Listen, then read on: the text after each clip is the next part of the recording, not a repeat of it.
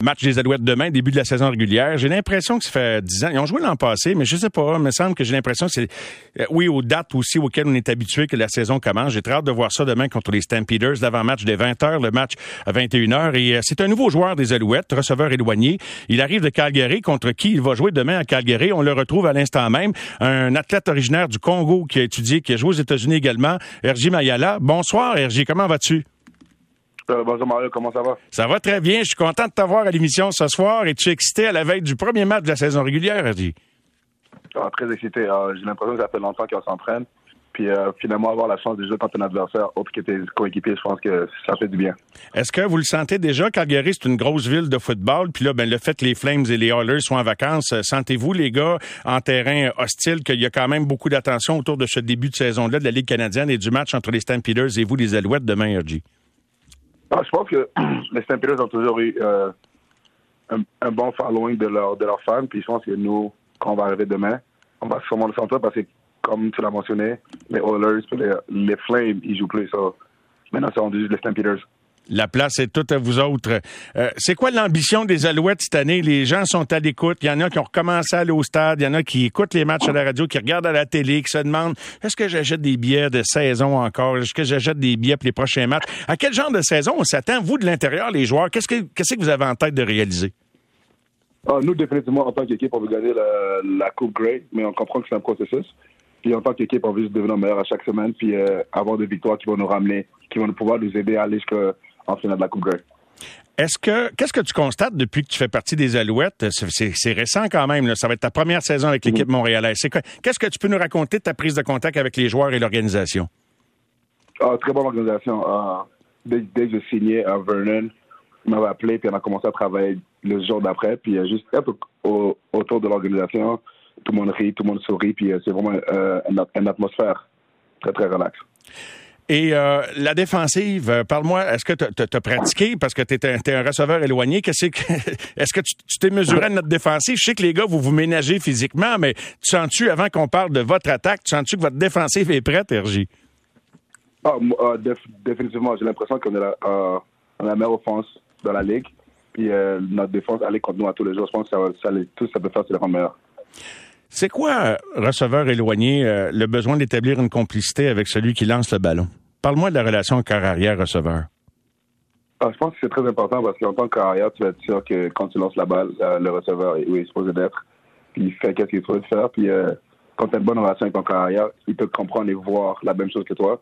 Puis quand vous en parlez, c'est comme si tout le monde était sur la même page.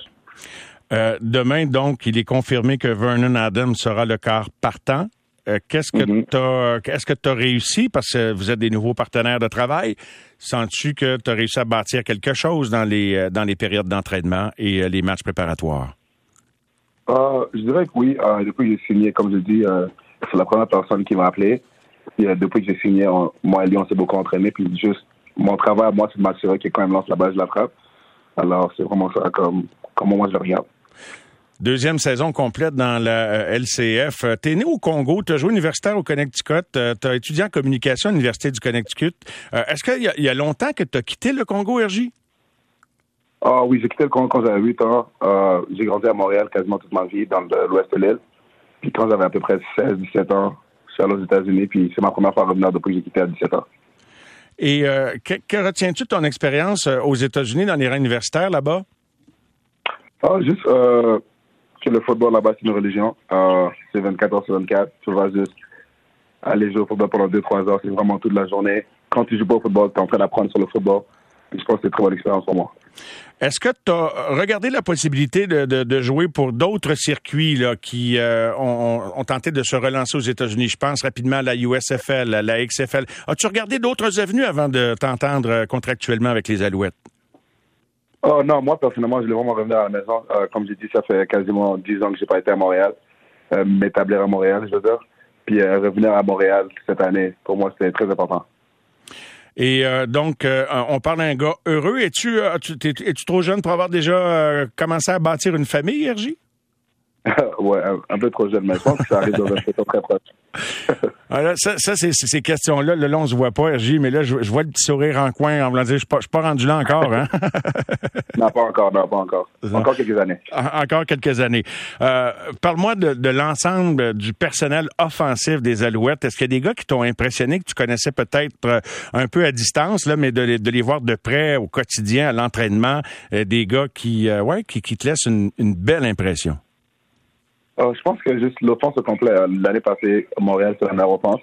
Puis quand tu le regardes sur le film, c'est comme, OK, ils sont, ils sont en train de faire qu'est-ce qu'ils font, mais quand tu pratiques avec eux, euh, Will, je pense que c'est un des personnes les plus comme physiquement bénies que j'ai jamais vu de ma vie.